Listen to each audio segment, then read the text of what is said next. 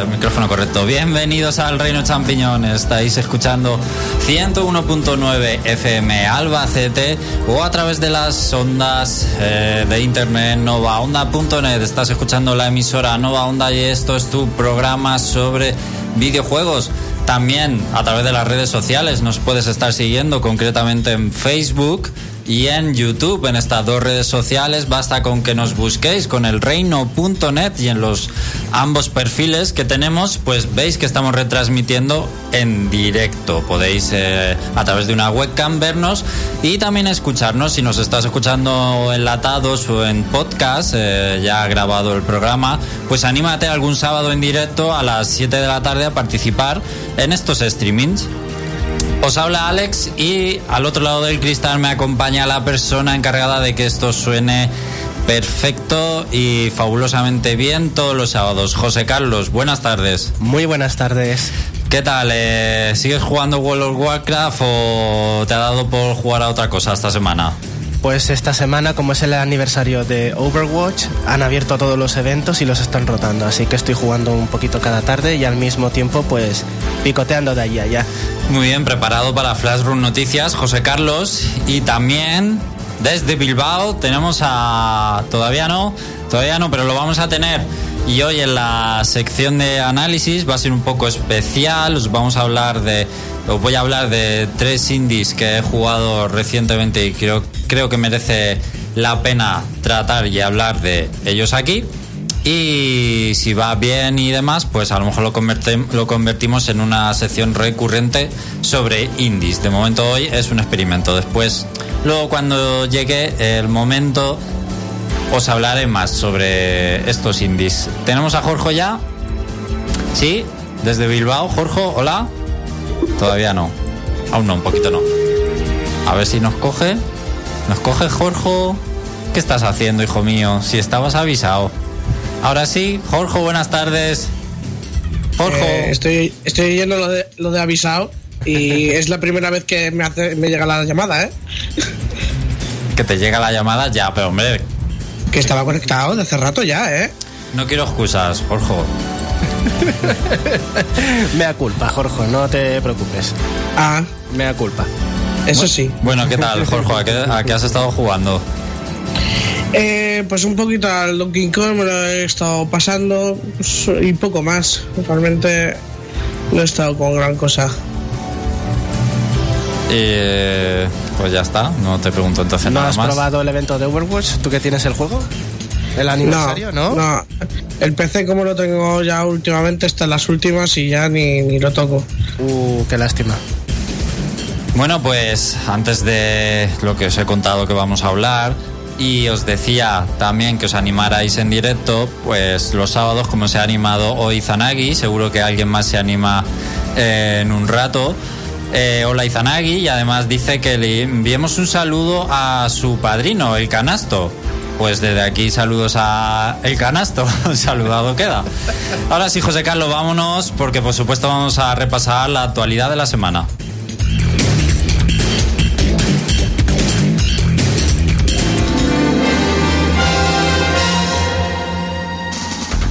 Entérate de todo lo que se puede en el mundo de los videojuegos. Reino Champiñón te pone al día. Noticias.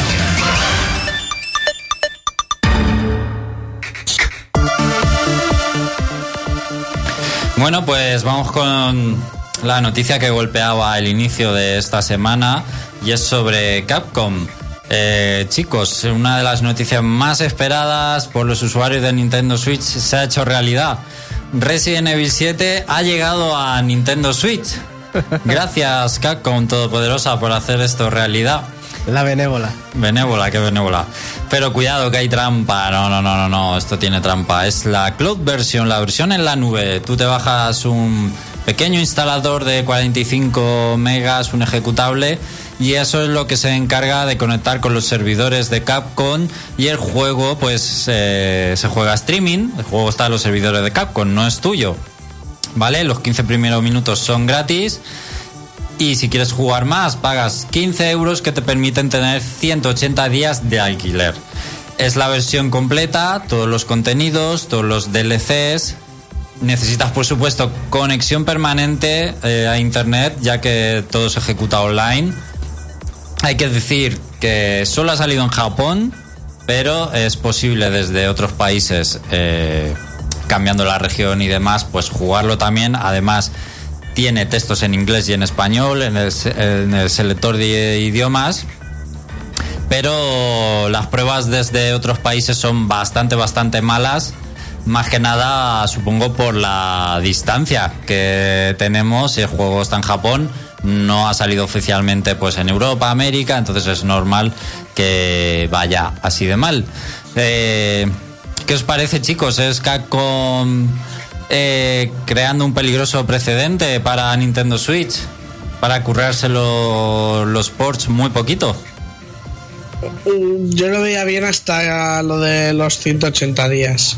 Que sí, te da tiempo a, terminártelo, pero no pienso pagar 15 pagos por jugar a un juego y que a los 180 días se me lo quiten. Bueno, pero es como 15 euros para pasarte todo el juego, te da tiempo de sobra. Con todos los DLC y todo, pues no está mal. Sí, pero también te tiene que tirar bien, o sea, vas a tener lag o alguna mierda de estas fijo, pero fijísimo. Claro, yo no creo que salga de Japón, de todas formas. Opino. ¿Lo veis saliendo Sí. de Japón? Al final, si no llega Resident Evil 7, llegará algún otro juego, por lo menos para hacer la prueba. Eh, pero no sé, veo más viable que al final terminen sacando Resident Evil 7 en físico para Switch. O bueno, por lo menos el juego entero que lo puedas comprar tú eh, por un precio por los 60 pavos que suelen costar ahora los juegos eh, de hace dos años en Switch. Yo creo que no, que ya con esto se retiran de la carrera de, de hacer el trabajo de adaptarlo para Switch como juego físico. Vamos, creo que han ido a lo fácil y con esto se excusan totalmente para ya no tener que sacarlo. Pero la cosa es que está siendo ejecutado en un PC y luego desde la Switch vas jugando. No, o- no, te bajas el, en la Switch el, pro- Ya, pero- el- el programita. Claro, pero es lo que digo, si lo vas jugando en streaming se estará corriendo en otro sí, en otro lugar. Tú lo que lo verás es, es en pantalla y ya está. Eso pero es. igual el juego está corriendo en una Play 4. ¿Sabes lo que te quiero decir? Claro, Pues eso. pues eso. Estás alquilando una Play 4 a través de la Switch. a ver, yo, como no he dicho nada de momento, yo quería aportar mi, mi parte y yo creo que si, que si, si hemos estado alquilando toda la vida un videojuego, yo creo que esto me parece exactamente, exactamente lo mismo, pero en versión digital. Así que yo por mí, que lo hagan solamente con los juegos que realmente no puedan portear a Nintendo Switch o hacer un juego complementario o alguna historia de estas como hicieron con Wii, que sacaron juegos complementarios de una franquicia de Play 3 y Xbox 360. Así que mientras no sean vagos, como estás diciendo tú, Alex, yo creo que es una buena iniciativa para acercar un producto a todo el público posible. Lo único que, que tiene truco. Y lo que decías tú, Jorge, de que se atranque y que el streaming vaya mal, ma- eh, no les tendría por qué suceder, ya que a partir de septiembre va a ser de pago el online de Nintendo y esto supongo que formará parte de ese tipo de servicios. Así Ya, que el- pero- eh, lo del internet no puede fallar por parte de Nintendo. En todo caso, debería de fallarte a ti. Serías el único culpable tú porque tengas contratados pocos megas o alguna historia de estas. No debería de fallar por parte de las compañías. Ya, pero siendo Switch, por ejemplo, si yo me la quiero llevar por ahí, no sé, por lo menos me gustaría tener una versión para poder jugar cuando quiera. Claro, O sea, pero es que esto que han Eh, sacado... sí, sí, la cosa, si la cosa es, Mm. ahora todas las compañías van a sacar, ah, van a hacer algo así con todo, Claro, eh, no, me, no me mola la idea. es que ahora Monster Hunter World... Por lo menos, por lo Pues menos, por lo menos es tener algo optativo de decir, vale, tengo, puedo jugar por 15 pavos a Resident Evil 7 eh, en streaming, pero eh, por lo menos tener la, la opción de ir a la tienda y comprarme Resident Evil 7 para Switch. Pues es que no lo vas a tener, es que no lo van a sacar. Bueno, a ver, pero digo este como puede cualquiera que pueda venir en un futuro. Pero es, un- es peligroso porque ahora coge Monster Hunter World y hacen lo mismo. Luego Square saca Final Fantasy XV para Switch, pero con el mismo método. Entonces, es muy peligroso. Esto es lo que no quiere la gente. La Switch es una consola portátil y estos juegos no son portátiles. Directamente. Estos juegos cloud no son portátiles. No los puedes jugar donde quieras, que es una de las cosas más llamativas de la Switch. Entonces yo creo que es un globo sonda de Capcom, pero sinceramente, a ver qué pasa. Yo espero que no se vea replicado el movimiento, porque sería pues bastante malo para los usuarios y a ver si cogen más ejemplos de Bethesda que se ha currado el Doom, se ha currado, se ha currado el Wolfenstein y se curran las adaptaciones. Lo de Capcom no es ningún tipo de adaptación. Es un juego que corre streaming, ahí puede ser el juego más potente del mundo. Si es que solo eh, se está viendo en una pantalla, como aquel que dice. Que poco a poco se está, se está degenerando. Primero físico, luego vino lo digital. Sí. Eh, luego, luego habrá esto. eh, dentro de dos años tendremos que ir a las compañías a jugar al juego, a pedirles permiso y que te lleven a una, a una habitación para jugar. Pues así están las cosas, vamos a cambiar de tema y es que PlayStation 4 hemos sabido esta semana que entra en la fase final de su ciclo de vida. En declaraciones de su CEO eh, de Sony, el CEO de Sony, John Codera, a los inversores de la compañía, ha matizado que los tres próximos años estarán preparándose para el futuro.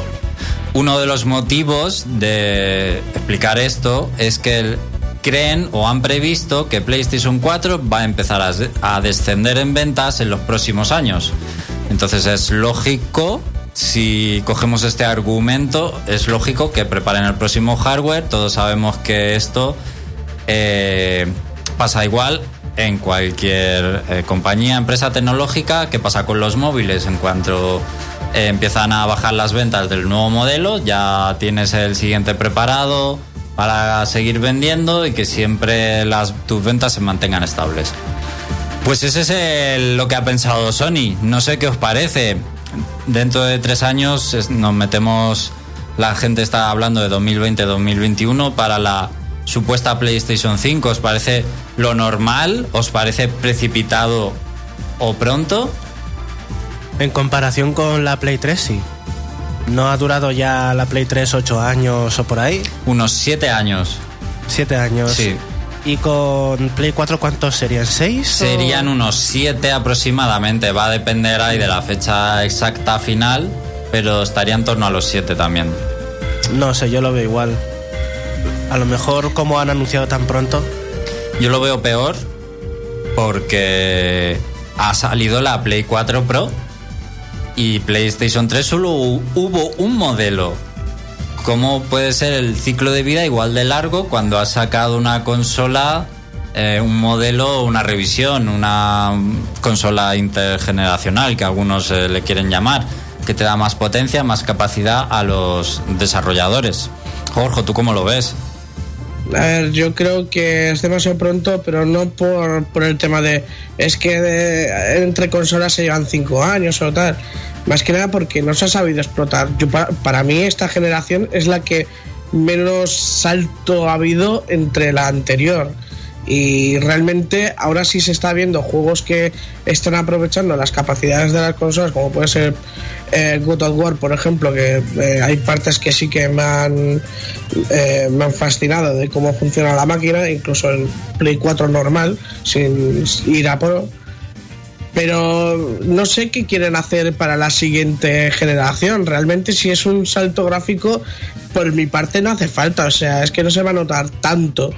Exacto. Ya lo, veo, lo veo ya el sacar más máquina, el venderte otra vez los 60 frames por segundo, el 4K ultra realidad virtual. A saber. El tema es que nos van a vender porque ya tenemos 4K, tenemos hasta la PlayStation VR, tenemos un modelo eh, Pro o X1 X, pues me da igual cuál de las dos consolas, porque al final si sale Play 5 va a salir también la otra. Eh, entonces, ¿qué, ¿qué me van a dar en la siguiente generación? ¿Cuál va a ser la excusa? Porque además estoy muy de acuerdo contigo. Creo que realmente la Play 4 está ahora en su mejor momento, pero que ha empezado desde el año pasado. O sea, aunque salió, no recuerdo cuándo salió la fecha exacta, pero lleva para mí desde el año pasado realmente arrancando de verdad. Desde que salió el Last Guardian, salió el Horizon Zero Dawn, este año Shadow de Colossus, God of War, Spider-Man. Sí, porque en el principio de año han sido más bien remasterizaciones de juegos de Play 3 y sí, cosas. y juegos menores como Until Dawn, The Order, el único el primer gran, gran, gran juego de Play 4 fue el Bloodborne y Uncharted 4. Pero quitando esos dos, eh, la carrera de Play 4 empezó el año pasado, para, para mi gusto. Yo como si, no hacen algo en plan como Nintendo de un nuevo hardware orientado a otro tipo de controles y esas cosas, pero no veo a Sony haciendo eso, por ejemplo. No, la verdad es que no. Mm, y lo peor es que veo a gente muy adoctrinada en internet y ya como diciendo, ah, sí, es lo normal, es que es lo lógico. Mm, no, por favor, no os vendáis ya tan rápido. Que yo creo que las declaraciones del CEO de Sony van muy en la línea de que nos vayamos ya haciendo la idea. En plan, que no nos pille de susto, eh, que vais a tener la Play 5 en esos años, luego que no haya lloros. Yo, creo que la Play 5 este año no se anuncia en el E3 ni nada. No, no, no. Pero que lo veo un poco, eh, no es necesaria la PlayStation 5 ni siquiera en esos años que se está hablando, pero claro, Sony va a intentar venderte la idea y están empezando muy pronto a, a inyectarla en las mentes de la gente y hay gente que se deja convencer muy pronto. Y si vemos eh, la trayectoria de PlayStation 4, pues creo que los dos primeros años no valía la pena comprarse una PlayStation 4. Ahora sí, ahora hay muchísimos juegos que valen la pena comprarse la consola. Y lo peor que me da miedo es que dejen de sacar juegos en PlayStation 4 porque necesiten eh, rellenar ese primer catálogo de Play 5. Igual lo, que, igual lo que hacen es con la siguiente generación es hacer un poco, no sé, es que lo veo más eh, sacando juegos en las dos con unos detalles más grandes en la 5, por ejemplo, pero no sé. Eh, no sé lo, que la gente. Lo serio, lo, serio, Jorge, sería que PlayStation 5 si fuera retrocompatible, porque si no ya apaga y vámonos. Sí, bueno, vamos, es que no sé, ya ahí, ahí se les va la, se les va de las manos, no sé, para venderte, yo qué sé, la secuela del Good of War este o, o tal, me, me parecería una artimaña bastante fea. Bueno, IOB, eh, no sé si se pronuncia así tu seudónimo, si me puedes echar una ayuda en el chat para pronunciarlo mejor, pero comenta en el chat que todavía falta una IP que marque esta generación. ¿Qué opináis? ¿Podría ser esa IP, no lo sé, el nuevo God of War con un nuevo enfoque? No es una nueva IP, pero... O Death Stranding, ¿os imagináis que es Death Stranding de Kojima? yo siempre he creído fielmente en Kojima, así que yo adelanto que sí, que sí. Death Stranding va a marcar esta generación. para bien o para mal, ¿eh? Yo lo dejo ahí. Ya veremos, El amigo Kojima me tiene desconcertado. Último tema del que quería eh, hablar con vosotros hoy es el Mario Rabbits Kingdom Battle. Sí, porque se ha desvelado esta semana el aspecto que va a tener el DLC eh, dedicado a Donkey Kong del juego. Y ha sido una sorpresa porque lo fácil hubiera sido, eh, yo que he jugado al juego, que hubieran seguido pues las líneas marcadas que ya tiene el propio videojuego que es que se te va abriendo un mundo conforme te pasas el anterior y vas a ese mundo y conoces un nuevo personaje que se te une al equipo. Entonces yo pensaba con Donkey Kong van a hacer lo mismo, van a añadir un mundo ambientado en Donkey Kong, allí vas a conocer a Donkey Kong, que ya de por sí no es malo, este planteamiento ya era bueno. Pues lo que han hecho, o lo van a hacer, es hacer un, un modo aventura o un mini modo aventura ambientado totalmente dedicado a Donkey Kong. Sí va a tener, por supuesto, su propio mundo, sus propios escenarios, pero va a ser como independiente porque los personajes van a ser tres: Donkey Kong, Rabbit Peach, que ya os adelanté que era la gran sorpresa y un personaje muy destacable del juego principal, y un Rabbit ambientado o par- Cranky, ¿no? parodiando a Cranky Kong, que es un puntazo. Y son tres personajes y bueno, va a tener pues su banda sonora también eh, ambientada y va a ser con estos tres personajes porque ya sabéis que la aventura original son juegan cuatro pero puedes elegir entre ocho y pues eso me ha parecido que le han dedicado antes de jugarlo, obviamente no lo he jugado, pero antes de jugar diría que le han dedicado un mimo especial y que se lo han currado un poco más allá de, de lo normal. Sí, tiene buena pinta. Y va a salir una edición Gold a la venta en tiendas con... Sí, Esa es la que me voy a pillar. Pues, Exacto. Sin tener el juego, ya me voy a esperar esa edición Gold y así ya tengo con el DLC y todo. Sí, en principio está todavía en primavera, pero no tiene fecha. La primavera le quedan pocos días, así que no debería tardar eh, demasiado en salir. El 21 de junio, ya lo sabéis. que es el último día de la primavera. Puede ser. Lo lógico es que la edición normal del juego baje de precio, así que estar atentos porque, oye, también a lo mejor os puede int- interesar alguna oferta, quizás salga mejor de precio, incluso pillar la normal ya aparte del DLC. Falta todavía por saber o por conocer el precio. Y nada, comentar en el chat qué os ha parecido este tráiler del Donkey Kong como DLC para el Mario Rabbids. Y Zanagi dice que Death Stranding eh, saldrá para la PlayStation 6. Seguro. Es una Seguro. posibilidad. Yo quería añadir que Es- Final Fantasy VII sí saldrá para Play 5. ¿eh? Ahí, ahí. Eso fijo. Firmo. si- yo el otro día estuve pensando, ¿y si Death Stranding en realidad es un juego como el el, el Dragon's el Dragon's Lair, ¿no? ¿Cómo era? ¿El Sí, Dragon's el- el Dogma? Dragon's Lair. No, Dragon's Lair. ¿Por qué? En plan, una película, pero que tengas que pulsar un botón en un momento en concreto. que ahora te diga, te diga el Kojima, eh, ¿habéis visto el tráiler? Pues ese era el juego. Eso era el juego todo el rato. Calla, Estaba calla. jugando yo detrás. Calla que la conspiranoia de internet dice que en realidad es una precuela a todos los Metal Gear y que está sí, relacionado sí. con la saga. Venga ya, pero ¿cómo vas a hacer eso? Y hay unos vídeos muy, muy, muy interesantes sobre por qué es una precuela de los Metal Gear, especialmente relacionado con el Metal Gear Solid 3, que es cronológicamente El primero. el primero. Y bueno, yo me lo he mirado muy por encima, no súper en detalle, pero algunas cosas hasta cuadraban y otras eran pues un poco alocadas. Pero oye, echar un vistazo por internet que es muy curioso. Y. Has caído en el fandom. No, no, no, que va. Yo me creo cualquier cosa y no me la creo a la vez. Eh, y de Kojima, es que es eso, me espero cualquier cosa porque ya sabéis lo que pasó también con Phantom Pain. Eh, yo, que, yo quiero añadir que si Guillermo del Toro no es jugable, no merece la pena comprarse Death Stranding de ninguna forma. Ahí, ahí. Si yo no veo un bebé Kojima, no me quedo satisfecho tampoco. Bueno, cambiando un inciso pequeñito, pero cambiando totalmente de tema, Jorge, ¿qué tal Deadpool 2? A mí me ha, me ha molado mucho, me he reído mucho. ¿Sabes qué me ha pasado a mí? Que me ha parecido la- el argumento y la historia peor que la primera, pero, pues a mí no. pero me he reído más. Pues a mí me gusta más el argumento, por lo menos Sí. tenía, no sé, le veo con más chicha de en plan personajes que van cambiando, que van evolucionando y tal. A ver, la película es lo que es, es Deadpool y es para ir a reírte. O sea, hay gente que la está analizando ahí como eh, la trama, los comparando con los cómics. No, no, o sea, es Deadpool. O sea, puedes meter un chiste de cualquier cosa y encaja. Sí, sí, es verdad.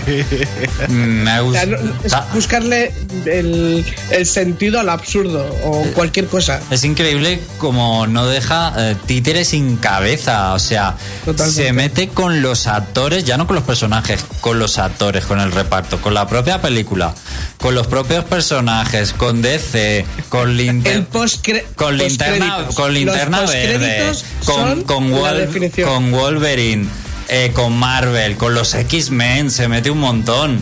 O sea, es una pasada, se mete con todo el mundo. y Disney y, Di- y Disney le censuró unos cuantos chistes, ojo, ¿eh? Sí, pues me extraña que es No, si esta no es de Disney. No, pero al parecer Disney les obligaron a, a censurar un par de ellos o quitarlos. Pues esta es de la Fox y se supone que es más 18. O sea que no sé muy bien. Sí, a ver, pero me refiero que no es porque sea de una u otra, es como si, yo qué sé, como si meten a Mario en, Ah. el Good of War y Nintendo le dice, no, quítate a Mario de ahí. Se mete con, con Josh Brolin también, que se hace el personaje de cable. Y bueno, es eso, el argumento, a ver si... eh, lo que pasa es que lo de cable al final muy descafeinado, esperaba a lo mejor un poco A más mí el personaje me ha molado de- ¿eh? Que- que- que los personajes en general me han gustado muchísimo. Me ha gustado mucho una, un personaje inesperado que no sabía que salía, que es Dominos. eh, o Domino y me ha encantado mucho ese personaje. Sí, sí, sus, sí. sus escenas son la Muy caña. Y luego hay hasta un actor muy, muy famoso que sale medio microsegundo, pero te ríes porque lo que le pasa es brutal. ¿Sabes la coña de eso? ¿Cuál? Que es que ese, ese, ese actor iba a ser cable en la, ¿Ah, sí? al principio, sí, y ahí está la coña. Hostias, no lo sabía. Pero y hay un Pero bueno, ese- esa escena, lo que es la escena del avión es genial. Sí, pero hay un montón de, de guiños a otras cosas que como no las hayas visto eh, esas películas o tal, te pierdes. O sea, abarca un universo muy amplio con, con el que meterse a saco. Sí, además que no tiene miramentos con nada, o sea, No, no, se no. va de, de Star Wars a, Sí, a sí, sí. Alien y Brutal, súper recomendable la película. Yo diría que, que mejor que la primera incluso. Muy en la misma línea, pero es que te ríes más porque eh, va mucho más a saco. Sí, sí, yo, yo me reí más. Yo al principio dije, no creo que me ría tanto y al final acabé llorando. Y igual ayudaron, ayudaron los tipos que tenía atrás que estaban super fumados Dios. y ya la risa era contagiosa. Sí, de, pasa. esto, de esto de risa que te ríes tanto que no oyes el siguiente chiste y te Sí. lo pierdes. Es- eh, eso pasó también en mi sala de cine, que te contagias de la risa de los demás también un poquito. Exactamente, sí, sí, sí. Bueno, vamos a cambiar otra vez totalmente de tercio. Hoy la sección de análisis va a ser un poco especial. Os voy a hablar de tres juegos indies que he jugado últimamente que me parecen la pena eh, que vale la pena hablar de ellos hoy aquí y vamos a intentar que sea un poco una sección quizás recurrente durante las temporadas o la temporada, a lo mejor dos o tres veces durante la temporada, es un poco experimental, ¿vale? No va a ser juegos que acaben de salir ni que se guíen por, por modas. En general pueden ser juegos de hace muchos años, pero juegos indie también para darle vida y un poco de promoción a, juegos indie que bueno, vale mucho la pena. Hoy el nombre que se me ha ocurrido era Jugando Indies, un nombre eh, muy poco original. Así que también se aceptan sugerencias sobre este nombre de sección, si quizá tenéis alguna idea. Y por supuesto, pues al ser primera, la primera vez, eh, si os gusta, tenéis sugerencias de juegos que podamos hablar, escribirlo en los comentarios, de iBox, de YouTube. Si os ha gustado, pues apoyarlo también con los comentarios, con los likes, para la manera de saber si os mola o no la idea. Y sí, Spicebar pregunta si Josh Brolin no hacía a Thanos en Infinity War y efectivamente y no dejan escapar la oportunidad de hacer referencia a ello en Deadpool, como no podía ser de otra manera. Vamos a comenzar, son tres juegos, ¿vale? Hoy, voy a hablar de tres juegos indie. El primero es Virginia. Es un juego medianamente conocido, ya que tuvo detrás a una distribuidora grande, haciéndole promoción como 505 Games. Aún así me he encontrado gente que no tiene ni papa de qué es este juego y otras varias personas que sí que lo conocían, ¿vale? Se trata de un juego en primera persona con un formato altamente cinematográfico. ¿Vale? Está a medias entre una película interactiva y lo que sería también un walking simulator, por aquello de que solo te tienes que mover, pero no es exactamente un walking simulator, ¿vale? Eh, todo el juego son secuencias de unos 20-30 segundos de media de duración. Hay algunas escenas que duran un poco más, otras incluso más cortas y con continuos cortes entre escena y escena para darle un toque, como digo, muy cinematográfico. Eh, el rollo es que estás en un lugar, ocurre algo, de repente hay un corte, estás en otro, ocurre otra cosa, hay un otro corte, estás en otra escena haciendo otra cosa totalmente distinta. Va muy al grano, quiere contarte lo justo y por ese eh, motivo es como una película.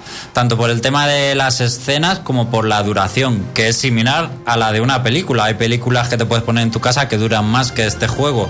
Esto puede durar pues una hora y media aproximadamente. No tiene diálogos, es una de las cosas curiosas de este juego. Solo viendo las situaciones, lo que hacen los personajes, eh, entendemos las cosas, las tienes que entender. Además es un juego muy metafórico, sobre todo visualmente, ¿vale?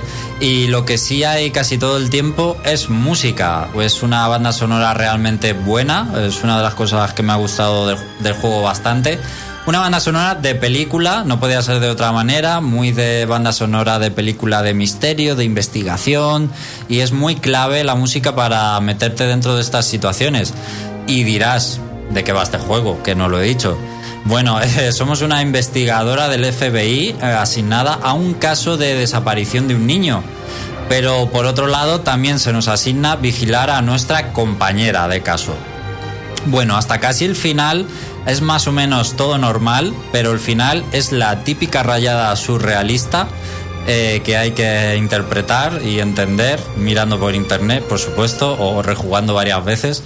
Eh, hay que decir que las inspiraciones para este juego en cuanto a historia son eh, Twin Peaks y Expediente X, estas dos series, así que os podéis hacer una idea un poco de qué va el asunto. Eh, a nivel jugable, han dicho también inspirarse en juegos como 30 Flights of Loving, si lo conocéis.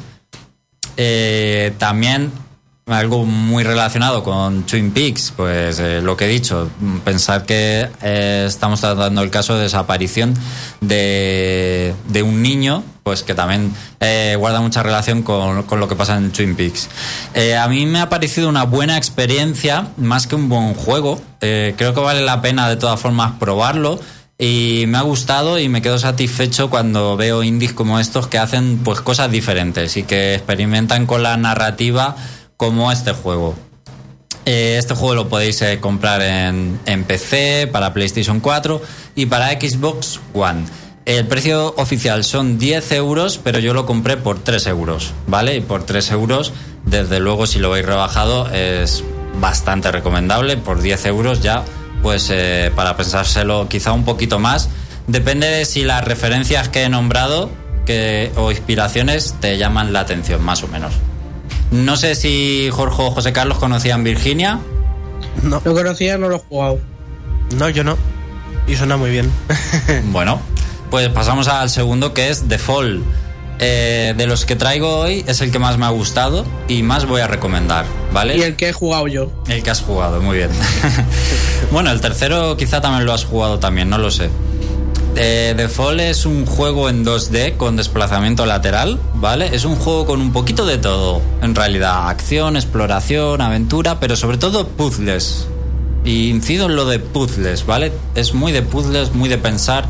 Eh, comienza con un contexto del que no sabemos demasiado, solo que manejamos a un traje de combate con una inteligencia artificial que ha caído en, un lugar de un planeta y no sabemos por qué ni qué hacemos allí. Porque el piloto humano que llevamos dentro del traje está inconsciente. Eh, nos toca avanzar, buscar ayuda para el piloto, descubrir poco a poco los detalles de este sitio. Eh, y hay que decir que al principio este juego me sentó como un tiro, no me entró demasiado bien porque primero gráficamente es un poco cutre y segundo, la interfaz de juego y la jugabilidad es como torpe e incómoda. No sé si Jorge estará de acuerdo con este punto. Hace ya cosa de dos años que lo jugué, no lo recuerdo muy bien. Bueno, pues a mí me lo ha parecido. Básicamente porque el juego está lleno de puzzles y hay que decir que son puzzles muy de aventura gráfica de los 90. Eh, en este sentido, ¿Por qué lo digo? Porque tenemos que analizar puntos del escenario, recoger objetos y saber qué objetos se usa en qué sitio, cómo combinarlos y así poder resolver los puzzles y avanzar. Pues digamos... digamos, de hecho es con lo que más te atascas realmente. Sí. Eh, pues de hecho digamos que eh, la interfaz de interacción de los objetos de, con el escenario es lo que se me ha hecho incómoda y algo, a, algo arcaica, todavía como esas aventuras gráficas de los 90 y como que se tarda demasiado en pues en intentar usar los objetos. Pero al final le coges el gusto eh, perdón, le coges el gusto, los puzzles están muy bien pensados. La verdad es que hacía tiempo que no jugaba un juego de puzzles que me, que me hiciera pensar de verdad. Porque hoy en día los puzzles de casi todos los juegos son de chiste. Y este juego me ha hecho sentir de verdad bloqueado o atascado. Hasta el punto de que dices, pero ¿qué tengo que hacer ahora? Eh, cuando ya has probado todos los objetos y en todos los sitios y dices, pues, ¿qué cojones hay que hacer, no? pues este juego supera esa barrera. Eh, quiere que te estrujes el cerebro en hacer cosas que no pensabas que se podían hacer o intentar, pero luego tienen su lógica.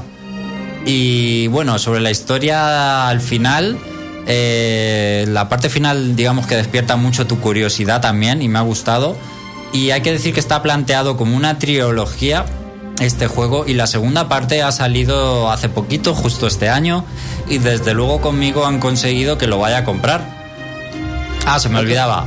Hay disparos en este juego, momentos de acción con disparos, pero en momentos muy puntuales y eso me ha gustado porque no es el típico juego, no lo sé, tipo Metroid o Mega Man, por decir algo que cada vez que te mueves tienes que estar peleando porque sí, by the face no, aquí hay combates eh, cuando son necesarios y digamos que cuando los pide la historia. Y oye, es algo que me ha gustado mucho. Solo y cuando. Son, y son más técnicos que simplemente disparar. Sí, son un poco también de, de, cuidado, ¿eh? No de volverte loco.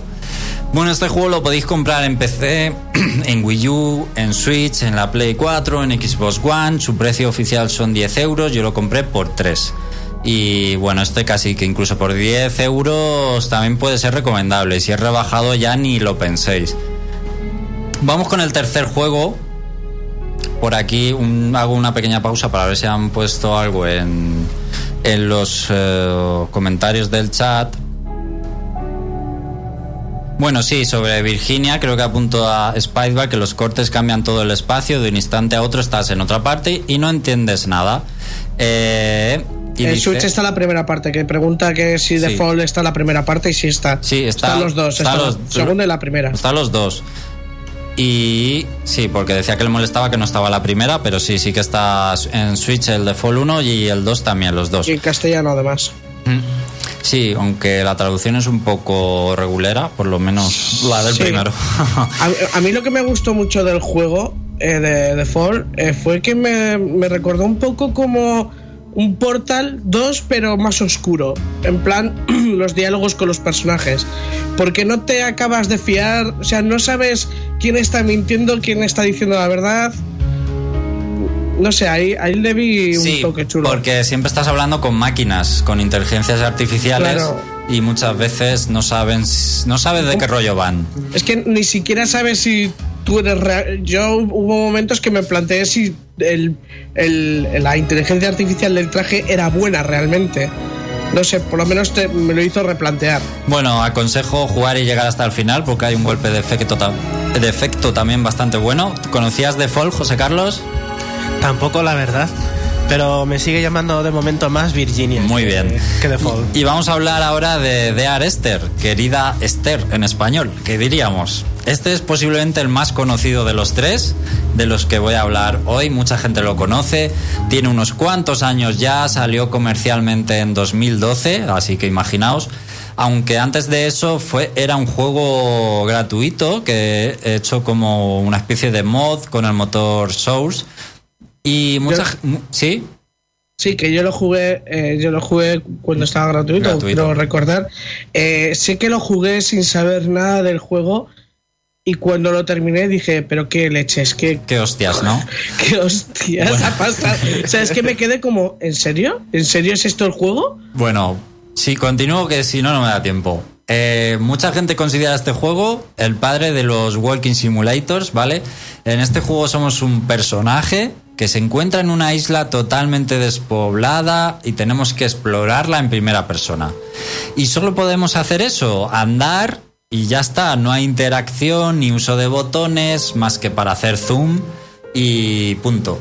No sabemos quién somos ni qué hacemos allí. Eh, ¿Dónde está la gracia del juego? Bueno, pues desde el principio nos acompaña, no nos acompaña, pero nos acompaña con su voz la figura de un narrador que nos va como leyendo pequeños relatos, como trozos de cartas. Eh, son historias que, bueno, tratan de ambientar un poco el juego donde estamos y lo que ha pasado. Normalmente estas cartas empiezan con querida Esther, ta ta ta ta ta ta. Entonces de aquí el nombre del juego. Los relatos del narrador se activan en determinados sitios para que enlacemos lo que nos cuenta con lo que estamos viendo. Pero otros se activan durante los trayectos, los paseos, diría que algunos incluso aleatoriamente para contar eh, historias eh, que añaden detalles al, contexto, te habla de personajes, de ciertos personajes. Al final la historia es como un puzzle donde tienes que ir uniendo un poco todos estos relatos y adivinar o montar tu propia historia, por así decirlo. Está muy abierto a interpretaciones. Eh, la fuerza del juego, digamos que está en las sensaciones que transmite. Eh, todo el rato, pues hay soledad, la soledad de la isla, el absoluto silencio, la fuerza de las olas, del viento, eh, la naturaleza y los paisajes. Y nos acompaña pues una música clásica como la que estamos oyendo que se amolda súper bien a los diferentes momentos y a que disfrutemos de la ambientación, de la isla, etcétera. Y eso, la fuerza está en esta situación, en esta creación de, de la situación y que te intente pues despertar diferentes sentimientos. Hay mucha gente que no puede con este tipo de juegos. Eh, cuando salió fue quizás polémico por lo que ha dicho Jorge. Ahora estamos más acostumbrados a este tipo de juegos, pero pensad que hace muchos años que salió y en su momento fue mm, eh, más impactante, ya la gente se, eh, se, empezaba a replantear aquello de si esto es un videojuego o no. Bueno, eh, aquí, sí. De aquí salieron juegos como eh, The Stanley Parable, The Beginner's Gaia, este Gone, Gone Home. Sí, también son, son, de, esto, de este estilo, aunque para mí el mejor va a ser Stanley Parable por lo que te puedes reír, porque sí. realmente es no haces nada, pero puedes encontrar mil situaciones. Es como una partida que se reinicia muchas veces y es de este estilo también. Entonces, eh, igual como para empezar, The Walking Simulator este, el de Arrest eh, Esther es un poco fuerte. O sea, hay que saber digerirlo.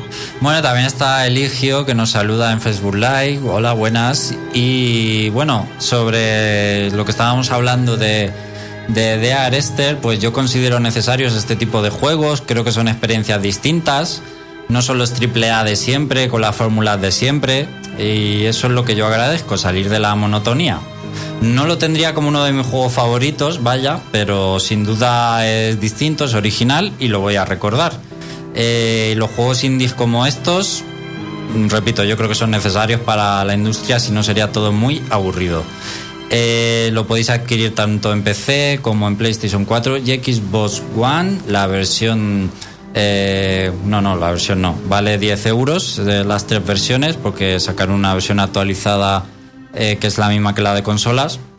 10 euros a mí me costó 4 euros, que oye, pues a mí por 4 euros me entra bien cualquier cosa. este sí, José Carlos, lo conocías, supongo. Sí, este sí. ¿Lo había jugado?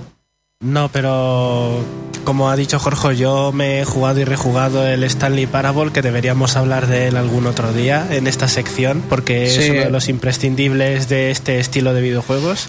Es necesario. Tengo un, pro, tengo un problema, hay muchos indies que quiero jugar, pero solo están en PC. Y cuando los anuncian en consola me dan la alegría del día, como el otro día el Valhalla, que anunciaron que va a llegar a Play 4 y a Switch y tengo muchas ganas de probarlo, pero como no juego en PC, sí es verdad que me pierdo varios pues, indies. Pues Stanley Parable creo que sí está para consolas, no sé si para Play 3 o así, sí que tiene que no, estar. No, no está, no está, ya te lo digo yo. No está, no está. No, jo, no, pues qué está solo en PC, es que lo he mirado. Pues es de esas cosas que... Que debería eh, estar. Es una experiencia totalmente diferente a todos los walking... Es que no he conocido un walking simulator como ese y que nadie lo vea por YouTube por lo no, menos no, no, no. Nada un minuto o dos minutos de juego porque es que si no arruina la experiencia por completo totalmente. Pues está todo, está todo dicho al principio de la sección, todo lo que tenéis que hacer si os ha gustado y demás, eh, sugerencias, etcétera. Y sin perder ni un segundo más, nos vamos a Flashroom Noticias.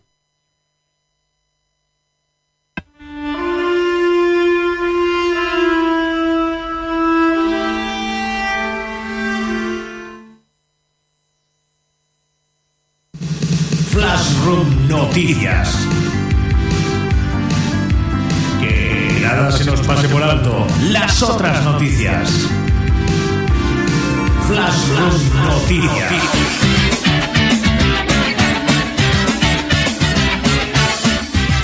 Y comienza la recta final del programa, amigos míos, con Flashroom Noticias, las otras noticias de los videojuegos.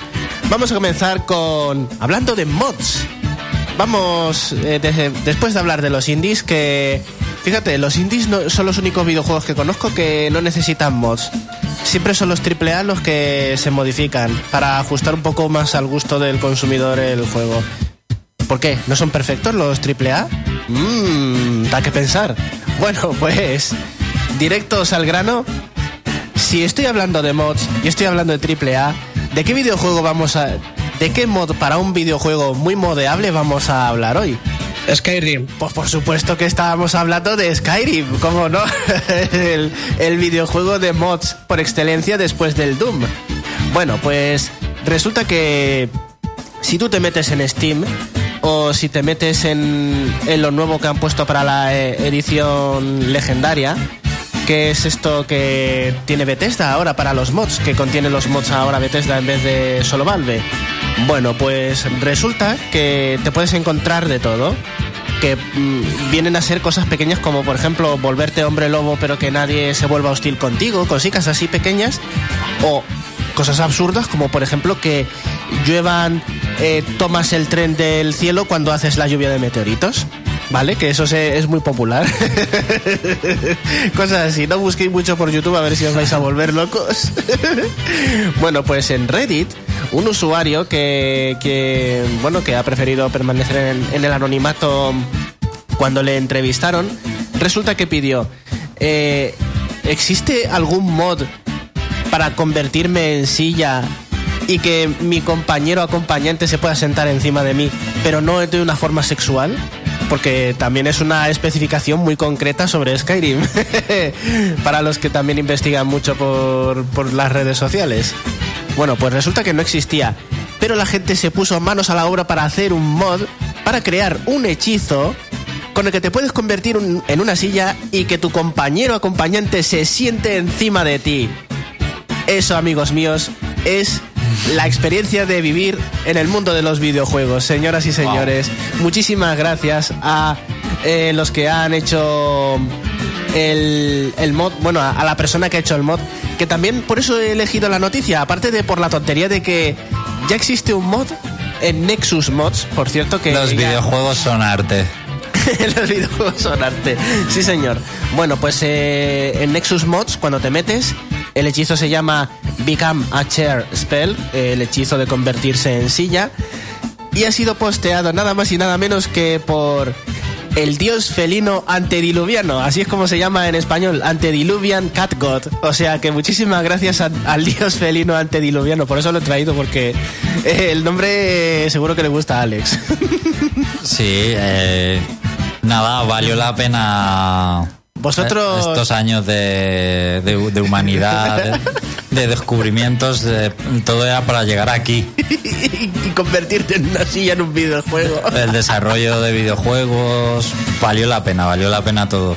Sí, señor. Bueno, pues, eh, Jorge, ¿tú qué tipo de mod eh, pedirías para Skyrim o u otro videojuego? ¿Qué querrías hacer en otro videojuego que ahora mismo no se puede, pero que tú querrías? Uf, no sé, montar en avestruz. Oye, pues mira, es un mod, es una idea muy sencilla, pero seguro que nadie lo ha implementado todavía y estaría muy bien. Montar en avestruz. Muy bien. Alex, ¿en qué videojuego y qué mod eh, pedirías tú así? Lo primero que se te venga por la cabeza. Uy, no lo sé, es que no soy muy de mods, creo que no he probado un, mod en mi vida. Vaya por Dios. No me gustan los fangames, no me gustan los mods. Soy de esa clase de persona. Eres muy, muy puritano, mantienes la blancura de tus videojuegos hasta el final. Nunca, nunca he pirateado una consola, soy como muy de dejar virgen todo. bueno, pues chicos, en los comentarios tanto del directo como del programa cuando esté publicado, por favor aportad vuestro mod ideal para vuestro videojuego ideal. Y de aquí pasamos a otra noticia. Vosotros, eh, esta es mm, primariamente, hoy primariamente, primeramente para Alex, porque si te enseño esta fotografía, Alex, eh, ¿qué es lo primero que se te pasa por la cabeza? Le estoy enseñando... Mario Kart. Sí, señor, pero precisamente el qué. ¿A qué te parece la forma? Parece el circuito... De la senda arcoiris, ¿a que sí? Ah, sí, pues sí, es verdad. ¿A que sí, a que es la senda arcoiris de Nintendo 64. La recta, la recta esa final y eh, todo. Y las curvas. Bueno, pues resulta que en Estados Unidos van a hacer un circuito de karts real, real como la vida misma, que va a construirse eh, eh, cerca de las cataratas del Niagara en Clifton Hill, en Ontario, que se va a llamar Niagara Speedway. La autopista Niagara con 2.000 pies de longitud y con más de 4.450 toneladas de cemento, van a hacer un circuito con niveles de altura, no va a ser llano, como es el concepto genérico de un circuito de karts para la vida real, sino que aquí vamos a tener adrenalina que liberar. Por cierto, las tortugas y las bombas no van incluidas en este circuito de momento, pero tiene una pintaza estupenda. Por, el, por si acaso hay algún fan de Mario Kart que lo quiere llevar a tal extremo de llevárselo a la vida real, ya sabe que tiene que cogerse a partir de junio, que es cuando va a abrir Niagara Speedway en Ontario, ya puede ir pidiendo hora para montarse en un kart en este circuito. Pero va a estar ¿Realmente se han basado en Mario Kart? No, no, no, no. Pero todo el mundo ya le está llamando la senda ah. arcoiris de cemento. Vale, vale, vale. Es la senda arcoiris de cemento. Bueno, y ahora una pregunta. Vosotros eh, no sois muy fan de los MOBA, imagino. Eh, ni tú ni. Yo no. Yo no he jugado a ninguno, creo, en mi vida. Ni siquiera Yo sí he jugado, pero. No, ni pero, pero ahora mismo no me interesan. Bueno, pues ahora imaginaos en la siguiente situación. Sabéis que Dota 2 ahora mismo ofrece un pase de batalla, un Battle Pass. Y entonces, eh, no. bueno, no, no lo sabéis, ¿no? Bueno, pues es un pase de batalla, es un servicio aparte de microtransacciones que tú apoquinas a tocateja. Me y entre, muy bien y te ponen unos desafíos, tú pagas y tienes recompensas mejores que las de los micropagos y mejores son exclusivas porque solamente el que ha pagado por el Battle Pass se queda con esas recompensas. Es una nueva forma de sacarte el dinero, ¿vale? Básicamente. O bueno, o de que tú aportes al desarrollo del videojuego para que siga prolongándose. Bueno, pues había una condición especial porque aparte de tener desbloqueables dentro del juego, había un último desafío que era que si llegabas al nivel 2000 del Battle Pass de Dota 2, eras eh, seleccionado, o sea, tu recompensa era una estatua metálica de, de uno de los personajes de, jugables de Dota 2, Baby Roshan. Y por lo visto la fotografía que te voy a mostrar a continuación era una pasada. Esta es la foto que Valve te ofrecía para... Mira, esto es si llegas al nivel 2000 del Battle Pass y le echas tus horas ahí jugando, jugando, jugando. Bueno, pues eso se prometió en julio de 2017. Ahora, en 2018, a las alturas que estamos de, de mayo de 2018, están empezando a llegar las estatuas a los jugadores que consiguieron llegar al nivel 2000 del Battle Pass. Bueno, mm, ya, ya sabes por dónde van los tiros, ¿no? No. No, no sabes por dónde van los tiros. Bueno, pues mira, esta es la estatuilla que han recibido los jugadores que han ah. llegado al nivel 2000. Plastiquera, no parece metálica, eh, las escamas son redondeadas en vez de puntiagudas y detalladas, la boca eh, que se supone que tiene que tener profundidad por dentro de la mandíbula no lo tiene, los dientes ahí parecen mellaos. La cara. Como las primeras versiones de los amigos. Sí, Sí, sí, justo. Más o menos. El efecto de las primeras Amiibo, pero en una cosa que encima de que has pagado dinero, has tenido que sudar sudar sangre para conseguir esta estatua. La cara es un cuadro. Eh, eh, es como si se hubiera chocado con, una pared y se ha quedado totalmente chafado y redondo. Bueno chicos, pues lamentándolo mucho, habéis perdido el tiempo o no. A los que hayáis llegado al nivel 2000 del Battle Pass, Pero no os preocupéis porque Valve ya ha pedido disculpas y ha dicho que van a hacer estatuas como la de la fotografía, o por lo menos más aproximadas. ¿Será que no tiene dinero Valve para hacer buenas figuras? Nada, Madre sí. mía. Se Recaudan, han dejado al becario. Sí, sí. recaudan millones de dólares cada año con el Invitational y no pueden hacer una estatua mugrienta. Madre mía, Valve, te tenían un pedestal del que te has caído. Bueno, y ya para despedirme, eh, tengo que hablar de Akechi Baila, Akechi Baila de Persona 5. Ah.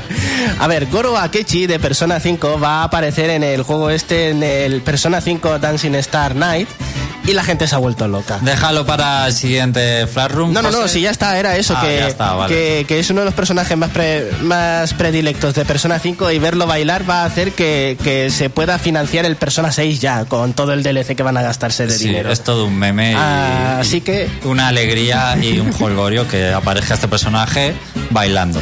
bueno, pues hasta aquí Flash Room Noticias. Nos despedimos con Bayonetta. Muy bien, pues damos las gracias a todos los que nos habéis seguido en directo y en los chats. Eh, gracias a Jorge también. Hasta la siguiente, Jorge. Y nada, me despido de todos vosotros. Yo me voy corriendo a ver la final de la Champions eh, a la Madrid y a ver si nos traemos la decimotercera. Claro que sí. Nos vemos el sábado que viene. Hasta luego.